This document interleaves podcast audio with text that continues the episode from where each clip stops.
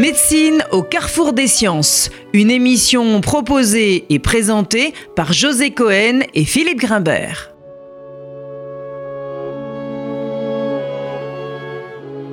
Bonjour et bienvenue sur RCJ. Au cours de cette émission, nous nous intéresserons à la recherche scientifique en nous concentrant essentiellement sur les laboratoires publics de recherche biomédicale et leur financement.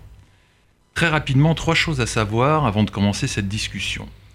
Le financement des laboratoires publics repose sur essentiellement trois piliers. Les crédits, provenant du budget de l'État défini par la mission interministérielle Recherche et Enseignement supérieur, la MIR. En 2017, le budget était de 13,3 milliards d'euros. L'Agence nationale de la recherche, qui a introduit depuis 2005 le concept de financement sur projet, nous y reviendrons. BPI France, qui finance essentiellement la recherche privée, mais les laboratoires académiques peuvent sous certaines conditions recevoir une partie de ces financements. Ces fonds proviennent du crédit impôt recherche. À cela, il faut ajouter 7 milliards de ressources propres qui comptent pour 35% du financement du secteur public de la recherche. Mais avant de parler de son financement, commençons par l'essentiel. À quoi sert la recherche scientifique dans le champ de la biologie? Quels sont les enjeux de son financement en termes de savoir, de formation? Quels en sont les enjeux économiques? Quel est son rôle en termes de santé publique? Bref, quel est l'impact sociétal de la recherche publique? Alors pour nous aider à y voir plus clair, nous avons invité aujourd'hui Alain Prochiance, neurobiologiste développementaliste, qui est professeur au Collège de France, et qui, euh, depuis 2015, a été élu par ses pairs administrateurs du Collège de France. Alain Prochant, bonjour. Bonjour. Alors, outre le fait que vous avez passé une vie entière consacrée à la recherche académique, et donc que vous connaissez parfaitement tous les rouages de son financement et leurs évolutions, nous vous avons invité aussi parce que vous vous êtes exprimé à plusieurs reprises, et plutôt de façon critique, sur les financements, les insuffisances pardon, du financement, mais pas tant pour en demander toujours plus, mais plutôt pour tenter d'en dégager les risques sociétaux associés à ce manque de financement. Alors pour ouvrir ce débat, l'improchiant, partons d'une déclaration d'Emmanuel Macron, alors candidat à la présidentielle. Je cite Nous ne parviendrons à véritablement faire entrer notre pays dans le siècle qui vient et à aller de l'avant qu'en connaissant la part que joue la connaissance, la recherche, l'innovation et l'enseignement au cœur de la promesse de progrès qui est celle de la République. Vous y voyez quelque chose à redire, vous, à cette déclaration, Alain Prochian? Non, c'est une déclaration assez générale, donc euh, euh, après, il faut rentrer dans les détails. Euh. non, bon, c'est programmatique. Le problème, c'est que je crois qu'il y a eu un effort quand même. Il y a un effort, il y a, une prise de conscience, c'est-à-dire que hmm, les gouvernements sont quand même des systèmes ou une certaine contradiction, voire des lignes différentes. Et donc, euh, au sein de ce gouvernement, il y a des gens qui sont sur cette ligne et il y en a d'autres qui sont peut-être sur une ligne un petit peu différente, euh, en tout cas qui mettent euh, parmi les différents axes de financement de ce qu'on appelle recherche et l'innovation, place le curseur de façon un peu différente entre, entre les deux. Voilà, donc la période la pire qu'on ait vécue récemment, c'était quand même celle, euh, j'ose le dire, hein, euh, de, Madame Fioraso. Hein. Euh, ensuite, on a eu une espèce de, avec Monsieur Mandon, c'est un petit peu là, là, Madame Vidal, je pense qu'elle fait, elle fait, fait son travail, mais mais on a un tel retard à ramasser, tel retard d'investissement et de financement que s'il y a effectivement une loi programmatique comme on l'annonce pour la recherche, elle doit dégager un rattrapage sur une période d'au moins 10 ou 15 ans, parce qu'on ne rattrapera pas le retard pris depuis 2002 en quelques, en quelques années, ça c'est impossible. Alors une chose que vous avez dite là, vous avez parlé d'innovation. Et dans la citation d'Emmanuel Macron, on parle de progrès. Il y a quand même une différence euh, importante entre ces deux notions. je pense que dans l'idée de... Je ne peux pas parler pour le président. Hein, euh, non, non, mais, euh, mais votre nom. J'imagine que euh, il y a plusieurs secteurs dans la, dans la recherche et l'innovation, parce que le progrès, le progrès, c'est dans tous les domaines. Il peut y avoir des progrès dans les connaissances fondamentales, c'est-à-dire qu'on peut approfondir des théories, on peut faire évoluer les théories, on peut éventuellement même euh, être à l'origine de révolutions théoriques, ça peut, euh, ça peut arriver. Et puis il y a aussi ce qu'on appelle l'innovation, c'est-à-dire des progrès qui sont plutôt de l'ordre sociétaux, c'est-à-dire améliorer ben, améliorer les traitements médicaux, faire de nouveaux médicaments, ou bien faire de, il n'y a pas que la médecine hein, dans toutes les branches du savoir. Donc, euh, et ça, euh, euh, c'est quelque chose qui est aussi très important et sur lequel il faut être attentif parce que, sans être chauvin, je dirais une nation, on est attaché quand même à la nation dans laquelle on est, qui vous a quand même servi hein, quand on travaille dans le service public comme moi. J'étais quand même toute ma vie, j'ai pu travailler. C'est pas rien quand même. Hein mais euh, euh, on n'a pas envie de, décrocher ni sur le plan scientifique, euh, ni sur le plan économique. Donc je crois que ce qui est difficile de faire comprendre, c'est que les deux sont très très liés. Même si on ne voit pas immédiatement le lien, il y a un lien très très fort. C'est-à-dire que les investissements dans la recherche, je dirais académique, au sens où on dit des fois recherche fondamentale, sont très importantes parce que ça forme des chercheurs, ça forme des esprits qui peuvent être utilisés ensuite dans des euh, domaines euh, plus, je dirais, proches des applications. Mais en même temps, ça, forme des, ça invente des nouveaux concepts euh, qui sont importants et qui un jour peuvent trouver leur traduction. quand vous regardez un téléphone portable, eh ben, il y, a beaucoup de physique théorique à l'intérieur. Hein. c'est clair. Justement, c'était un peu sur cette question que je voulais l'on vous interroge, peut-être parce que c'est sûrement une des choses qui est peut-être la plus mal comprise, c'est la fonction d'un laboratoire de recherche public, à la fois en termes de construction des savoirs, de retombées économiques, d'impact sociétal. À quoi cherche un laboratoire? À quoi sert un laboratoire et qu'est-ce qu'on y fait exactement? C'est très divers. Euh, il y a une action de, de recherche au sens où Sapiens est un animal qui a un cerveau et qui la curiosité est inscrite dans cette chose un peu monstrueuse qu'on a là-haut là. Et, l'approfondissement de notre connaissance du monde est, quelque chose de positif. C'est pas c'est pas un luxe, je dirais. C'est une fonction, une fonction presque animale chez nous. donc je pense que euh, euh, moi je suis très attaché à une recherche très très très fondamentale. Il n'y a aucun doute là-dessus. Euh, parallèlement au laboratoire de service public, il a des étudiants, il a des postdoctorants et donc il forme des gens. Euh, ces gens n'ont pas tous vocation forcément euh, à aller soit dans l'enseignement supérieur, qu'on ne peut pas dissocier de la recherche, soit dans la recherche euh, publique fondamentale. Donc, ce sont des gens qui peuvent être, par exemple, embauchés par l'industrie. Hein, et qui ont un savoir extraordinaire. Hein, quand on est, vous savez, par exemple, par exemple quand on va à Boston aujourd'hui, en biomédical, eh bien, euh, il y a plein de ce qu'on appelle de biotech, de jeunes pousses de, et d'industrie. Hein, euh, Sanofi a racheté Genzyme pour quelques milliards, voire dizaines de milliards d'euros, de, dollars. Et, et c'est pas par hasard que ces grandes boîtes s'installent là, parce que vous avez à côté un milieu intellectuel très riche qui peut fournir des idées, mais qui peut aussi fournir une main-d'œuvre extraordinairement qualifiée. Donc, euh, vous voyez, c'est, moi ce qui m'énerve toujours, c'est quand on, dit euh, on va investir moins dans le, fondamental pour investir plus dans, euh, le développement, l'innovation. Je pense que c'est une façon de calculer qui marque une ignorance totale de comment ça se passe. C'est-à-dire que les grands industriels, ils ont intérêt à investir là où il y a une très grande recherche. Et donc, c'est pas l'un ou l'autre, c'est l'un appelle l'autre.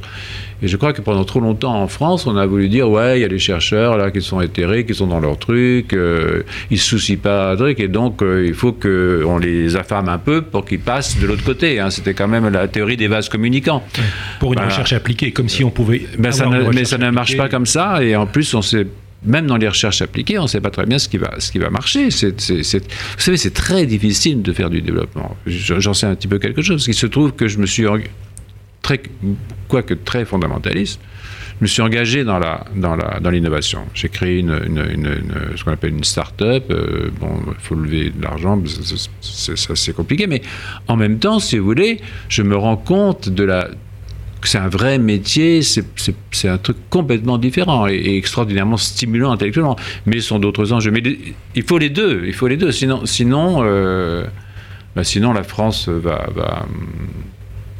bah oui, vous savez, il y a une division du travail aujourd'hui qui s'opère dans le monde, dans le travail scientifique, et en Europe aussi, où on voit les pays du Nord et puis l'Allemagne qui euh, investissent 3% du PIB, euh, un peu plus maintenant, euh, en ce qu'on appelle recherche et développement. Ça veut dire 1% en gros pour le service public, 2% pour le privé.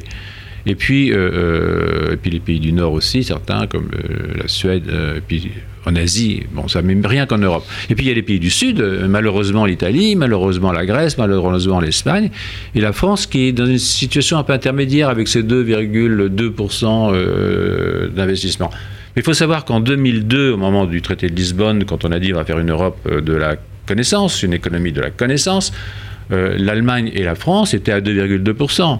Donc en l'espace de 20 ans, ils sont montés de 0,8%, et 0,8% c'est beaucoup, hein. ça nous fait, pour nous, disons que c'est à peu près 40 milliards d'euros par an de sous-investissement en recherche et développement par rapport à un pays comme l'Allemagne.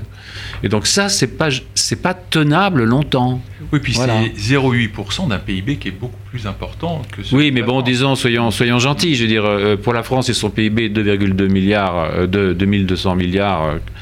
Euh, nous, ça nous fait, disons, il euh, faudra investir 16 milliards de plus par an en RD en France, 4 milliards dans le public et 12 milliards dans le, euh, dans le secteur innovation. Ça, c'est clair. Alors, euh, Mais on n'y arrivera pas d'un coup, que je disais au départ.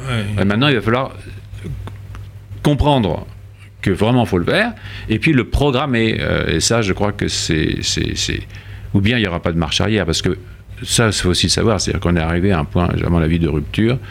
C'est-à-dire que si on n'arrive pas à attirer les jeunes générations dans la recherche, on y reviendra un peu plus tard. Ce sera très dur. Il n'y a, pas de marche arrière. Oui, alors ce que, ce que vous dites là est absolument euh, fondamental. Et euh, quand, on, quand on, se réfère à ce que vous venez de, de, dire en, introduction sur l'impact économique de cette recherche, y compris cette recherche d'amont, comment vous expliquez finalement cette, cette frilosité euh, française pour un véritable programme ambitieux et une et, justement une augmentation de ces, de ces financements publics. Il y a beaucoup d'idéologie dans tout ça. C'est-à-dire qu'il faut absolument s'écarter des, discours idéologiques quand on parle de ces questions qui sont des questions fondamentales.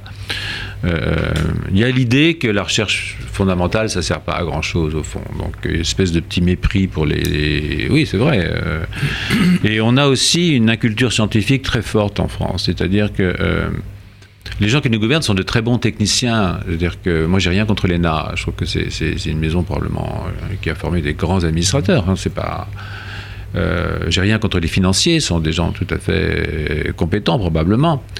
Mais on se rend compte que, les cercles dirigeants en France sont plutôt influencés, influençables par euh, les grandes administrations et les secteurs industriels, financiers et autres, que par des gens qui sont des, au fond des techniciens de la recherche. Euh, et même dans les grandes boîtes françaises, si vous comparez à l'Allemagne, bah, Madame Merkel est quand même un docteur en sciences. Hein, Alors ça justement, c'est un point très important. Dans les grandes écoles françaises, le nombre d'étudiants qui font des thèses est extrêmement réduit. C'est-à-dire le nombre d'élèves qui sortent de Polytechnique, et que je ne parle pas évidemment des écoles d'administration, des grandes écoles de commerce avec un doctorat, est extrêmement faible. Est-ce que c'est un point capital, ça?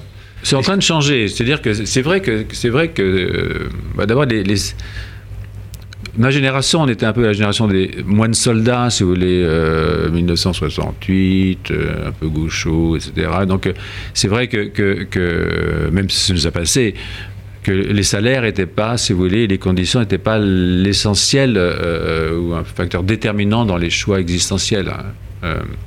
Il se trouve que l'environnement idéologique a changé, qu'aujourd'hui, euh, on ne peut pas demander à, un jeune qui sort d'une grande école et qui a la possibilité, euh, dans dix ans après, de voir une carrière à peu près correcte, avec un revenu net, euh, je sais pas moi, 4-5 000 euros par mois, c'est quand même euh, bien. Je veux dire, à 33, 34 ans, 35 ans, c'est quand même finalement ce que les gens vont avoir, peut-être un petit peu moins. Mais...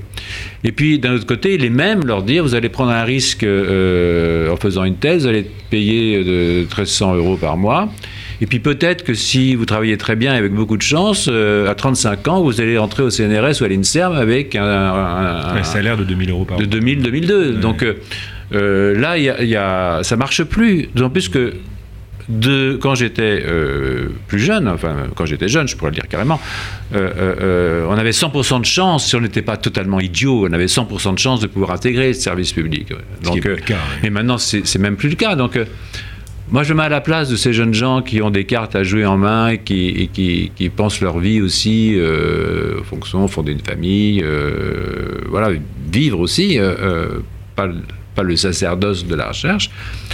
Bah, c'est un calcul qu'on peut faire assez rapidement. Et, alors évidemment, il y a toujours qui ont le virus, mais moi, je vois assez facilement des fils de chercheurs ou des fils de médecins ou des fils d'avocats dire je ne vais pas finir chercheur. Euh, euh, euh, en revanche, là où c'est très intéressant, c'est que ça reste un ascenseur social. C'est-à-dire que, et on voit ça dans tous les pays du monde. Hein. vous avez des gens qui viennent des banlieues, vous avez des gens qui viennent de d'Asie, vous avez des gens qui viennent d'Afrique du Nord, et, pour qui c'est encore une, grande promotion sociale. Encore faut-il que le pays qui accueille, ou que le pays qui offre ces outils à des jeunes pour qui c'est encore quelque chose de merveilleux, parce que c'est merveilleux, c'est un métier merveilleux, il faut quand même le savoir, encore faut-il leur donner l'espoir de jouer en Ligue 1. Euh, euh, sinon, ils iront là où est la Ligue 1, c'est-à-dire qu'ils iront en Allemagne, en Angleterre, ou... vous voyez ce que je veux dire C'est-à-dire que c'est pas un métier où on peut se permettre de dire je vais jouer en Ligue 2. Là, c'est pas possible. Voilà. Donc, euh, il faut que la France offre les moyens à ses chercheurs de jouer en Ligue 1.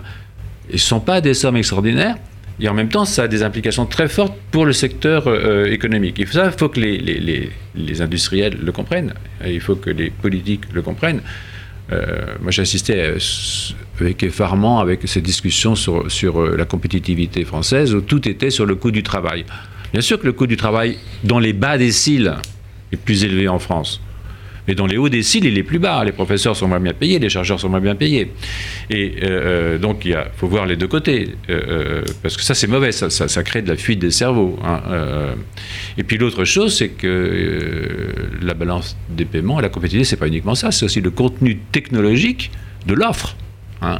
C'est-à-dire que euh, euh, c'est pas une politique offre ou demande, c'est il faut que le contenu technologique de l'offre corresponde à la demande technologique. Et, si euh, les Français veulent acheter des ordinateurs et qu'on leur vend des t-shirts, le Sri Lanka est meilleur pour les t-shirts. Donc ça va pas le faire ils iront acheter les ordinateurs ailleurs. C'est d'ailleurs ce qu'ils font. Donc il faut comprendre que le contenu technologique de l'offre est une chose essentielle pour une compétitivité économique. Il n'y a pas uniquement le coût du travail. Et ça, je crois que euh, c'est quelque chose qui est assez difficile à faire comprendre. Euh, J'ai m'arrivais de discuter avec des dirigeants. Ils avaient un raisonnement qui était intéressant. Ils disaient on va d'abord rétablir la balance des paiements et quand elle sera rétablie, alors on pourra investir dans la recherche. Et, en fait, c'est pas ça. Il faut investir dans la recherche pour rétablir la balance des paiements, mais c'est une, une, vue à, à 20 ans. Et, c'est très difficile aujourd'hui de faire euh, adopter une vue à 20 ans à, un responsable politique pour des raisons qu'on comprend bien. C'est-à-dire que le temps politique s'est accéléré à une telle vitesse que De Gaulle a pu le faire. Hein, voilà. Je voudrais qu'on revienne un tout petit instant sur euh, euh, l'attrait que peut avoir la recherche pour les étudiants. Vous dites deux choses un peu contradictoires, c'est-à-dire d'une part vous dites, bah, vous voyez, les fils de médecins, les fils de chercheurs, aujourd'hui, ils veulent plus y aller. Il y en a qui veulent, mais en, grande majorité, en majorité, oui. Et en même temps, vous dites c'est un véritable ascenseur social. On, arrive à recruter des gens qui viennent des banlieues, de milieux moins favorisés, des gens qui viennent de l'étranger, etc. Mmh. C'est quand même un peu, un peu contradictoire ces deux, ces deux choses mis, euh, euh, mises côte à côte, non? Non, c'est pas contradictoire du tout. Je pense que euh, ça reste une promotion sociale pour des gens qui sont, viennent de milieux qui sont euh, quand même, euh, on dit défavorisés, mais enfin, c'est pas un joli terme, mais c'est comme ça. Mais pour des gens qui, dont les parents euh, gagnent autour de 100 000 euros par an, ou les déclarent en tout cas, comme était l'enseignement au XXe siècle. C'est pas, c'est pas, mais c'est comme les, c'est comme les fonctions d'enseignant, hein, c'est pareil. Donc ce n'est plus quelque chose, ça implique quand même un déclassement sur le plan, je dis, peut-être pas sur le plan symbolique encore, mais sur, en tout cas sur le plan économique. Euh, alors, si vous avez une fortune personnelle, c'est différent. Enfin, euh, tout le monde n'a pas la chance d'avoir une fortune personnelle pour démarrer son existence. Ça, vous faites ce que vous voulez. Euh, sinon, oui, ça, ça, peut être vécu comme les fonctions d'enseignant, d'ailleurs, comme des déclassements sociaux. Et, mais pour d'autres, c'est pas un déclassement. Au contraire, c'est une promotion sociale. Et, et, en plus, ce qui est formidable dans la recherche, et ça c'est une chose sur laquelle il faut vraiment insister, c'est que l'origine familiale ne compte pas dans la capacité. C'est-à-dire qu'il euh, y a des mômes qui ne sont pas d'un milieu social euh, favori, favorisant en tout cas les activités de ce genre, et qui se révèlent des très très grands savants immédiatement. Hein. C'est un petit peu comme, le sport, hein, euh, comme la danse. Il y a y a des gens qui sont bons. Des générations spontanées. Voilà, il y a un truc. Et, et ça, c'est probablement une des choses les plus belles de ce métier, c'est quand on recrute un étudiant, tout d'un coup se rendre compte qu'on est en face de quelqu'un d'extraordinaire et, et qu'on peut lui donner quelque chose mais il faut pouvoir lui donner cette chose. Et, c'est ça qui est très angoissant. Alors c'est l'environnement aussi, parce que dans la gratification au sens large du terme, il y a les salaires qui sont euh, très peu élevés, vous l'avez mentionné, etc. C'est raisonnable, il hein, ne faut pas exagérer, mais... Euh, ouais, 10 ans euh, d'études pour gagner 2000 euros par mois, c'est Au départ, mais ce n'est pas des grands salaires, c'est la fonction publique. Mmh. voilà, ce sont les, sont les salaires de la fonction publique, ça vous ne pourrez pas sortir de là. Mais en plus de ça, il y a aussi le côté très aléatoire de l'obtenir après 10 ans. Bien sûr. Et, là, il y, a un vrai, une vraie prise de risque de la part du jeune étudiant qui sortant de sa faculté ou de sa grande école, il y a un risque existentiel réel. Mais est-ce que vous ne croyez pas qu'on a beaucoup usé euh, de ce qualificatif d'excellence? Pendant des années, on a été abreuvé... Euh, par, par, par, ce terme d'excellence Est-ce que vous ne croyez pas que justement dans un contexte où il y a très peu de postes, où c'est très difficile d'accès, où le métier de la recherche est de plus en plus difficile pour euh, euh, trouver des financements pour développer ses projets, etc. Est-ce que ce terme d'excellence n'est pas finalement une façon de comment dirais-je, de se débarrasser euh, à, bon prix euh, d'une partie, euh, d'un potentiel très important de notre jeunesse pour aller vers les métiers de la recherche. Oui, mais de toute façon, c'est très compliqué l'excellence. Vous savez, l'évaluation est une des choses les plus compliquées qui existent parce que quand vous faites des, des c'est pas, je reviendrai sur la question, mais, mmh, mais, mmh. mais par exemple dans l'évaluation Aujourd'hui, il, y, a des données numériques. On peut, pour un chercheur qui a déjà une certaine expérience, on peut savoir combien de fois il a publié dans tel journal le H-factor, le I-factor, tout ce que vous voulez. Et donc, si vous faites une espèce de courbe de Gauss, vous vous rendez compte que euh, tous les chercheurs euh, se rentrent dans 80% qui sont dans la bande du centre. Et cela, vous n'allez pas vous en débarrasser. Il faut un très bon boulot de base. C'est-à-dire qu'il faut ces gens-là. Hein, euh, on ne peut pas avoir que des génies. Et puis, ce sont des gens qui, apportent des connaissances, qui, font tourner le laboratoire, qui sont extraordinairement importants. Puis, il y a aussi tout le personnel technique, c'est quand même. Euh, et administratif. Bon. Mais vous avez 10% d'un côté, 10% de l'autre. 10% qui sont excellents, soi-disant, et 10% qui sont euh, très très mauvais. Mais ça, c'est aussi très compliqué, parce que ces 10% excellents, là-dedans, il y a des gens qui sont effectivement des gens très très bons, mais il y a aussi ce qu'on appelle des opérateurs. Il y a des gens qui signent plus de papiers qu'ils ne peuvent en lire, hein, par exemple, parce qu'ils ont des positions de pouvoir académiques. Oui, 80 publications par an. Voilà, ça, c'est pas, pas possible. Et puis, dans les, 10% euh, de l'autre côté euh, qui sont euh, pas excellents, qui sont même moins qu'excellents, ou moins que moins que moins qu'excellents, il y a peut-être des gens qui sont tellement bons que personne ne peut comprendre ce qu'ils font. Donc, il faut y aller de. Et, et ça coûte pas très cher, ces gens-là. Alors, il faut éliminer ceux qui sont vraiment très mauvais, mais il peut y avoir là-dedans des, des choses il faut vraiment, c'est ça qu'il faut évaluer, c'est les, extrêmes. Hein. parce que dans le milieu, ça ne sert pas à grand-chose. Et dans le recrutement, et, c'est là que euh, c'est important, on dit on va attendre qu'ils aient euh, bac plus 15 pour recruter, parce que là on sera sûr qu'ils sont excellents. Alors peut-être qu'ils seront déjà épuisés, même excellents, mais surtout euh, on ne voit pas la perte de tous ceux qu'on n'a pas recrutés avant. Exactement. Et personnellement, c'est un point de vue qui n'est pas forcément partagé par tous les collègues. Je pense qu'il faut augmenter énormément le nombre des recrutements à deux ou trois ans après la thèse. Hein. C'est-à-dire que pas attendre que les gens aient fait euh, dix ans après leur thèse. C'est-à-dire qu'il faut recruter des gens beaucoup plus jeunes. Et en disant, ben, on prend un risque, effectivement, de recruter des gens qui ne sont pas excellents, mais qui ne seront pas forcément, pour ça, si mauvais. Hein. Et, là, euh, si on recrute beaucoup plus jeunes, le jeune étudiant qui sort de la fac ou même de la grande école, vous voyez, quand vous avez 29 euh, euh, ans, par exemple, et qu'on vous propose un, salaire de 2000 euros par mois, bah, c'est pas mal.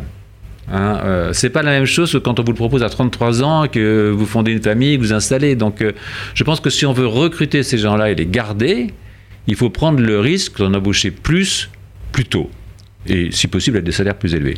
Alors si, on quitte un peu la question de l'excellence au niveau individuel, il y a aussi la question de l'organisation elle-même de la recherche en pôle d'excellence, en institut multidisciplinaire thématisé, en agence de moyens.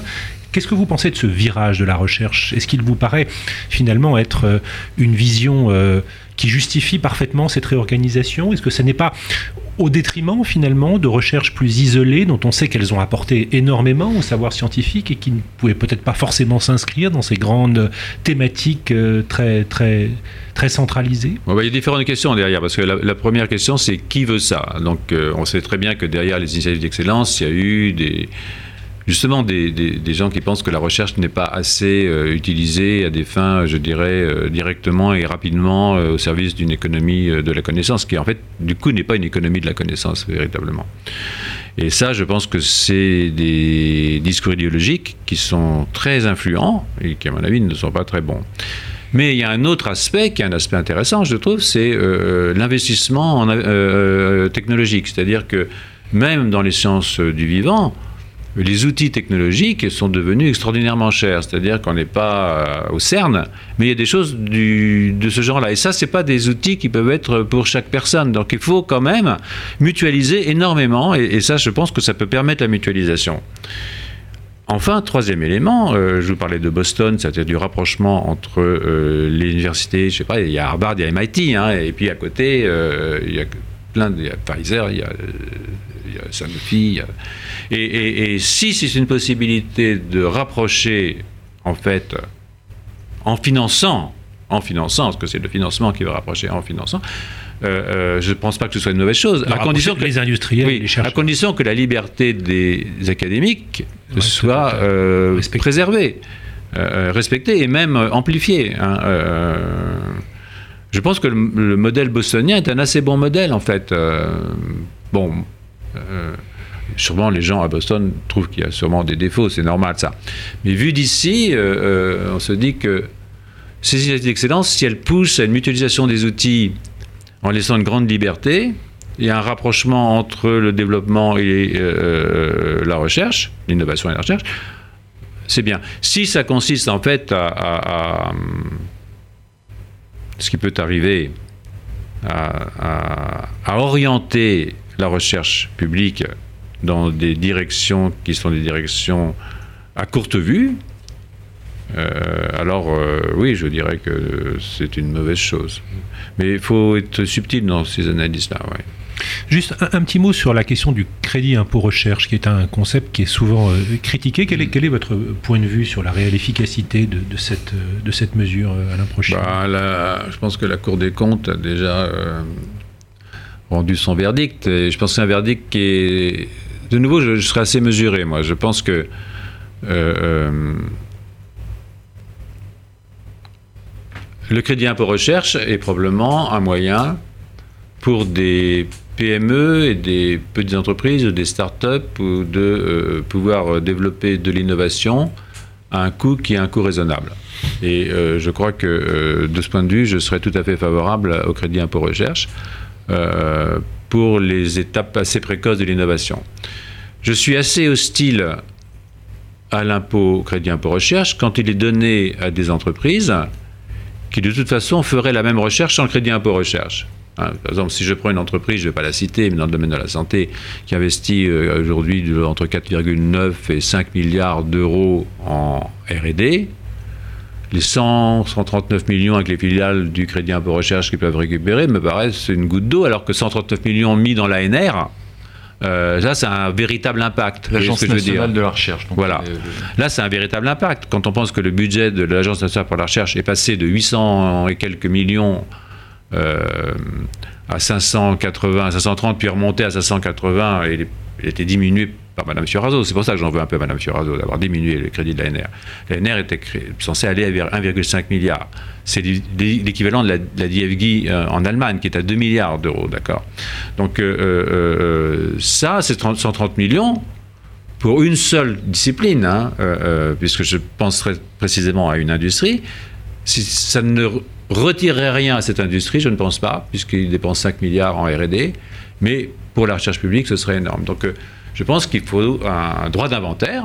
Euh, c'est pas, je suis pas un, ayatollah de l'anti Oui, c'est pas un gros mot. Mais, mais je crois que euh, la puissance publique ne veut pas dépenser 6 milliards d'euros par an sans qu'il n'y ait jamais d'évaluation. Il faut évaluer, et ça n'a pas donné pour l'instant en tout cas, 6 euh, milliards d'euros, il faut savoir que c'est plus de deux fois le, budget du CNRS, salaire compris. Il hein. faut savoir qu'un jeune chercheur, c'est 60 000 euros par an. 100 millions, c'est quand même 1500 euh, chercheurs hein, et, ingénieurs et, administratifs. Donc, euh, ce ne sont pas des petites sommes. Moi, je on va parler de l'homéopathie, ah, 129 millions. 129 bah, millions, c'est beaucoup. Voilà. Et il faut arrêter de dire que c'est pas. Et pour la recherche, c'est énorme. Alain Prochant, merci infiniment d'être venu nous rendre visite. Aujourd'hui à la technique, Louise Denis. À la semaine prochaine.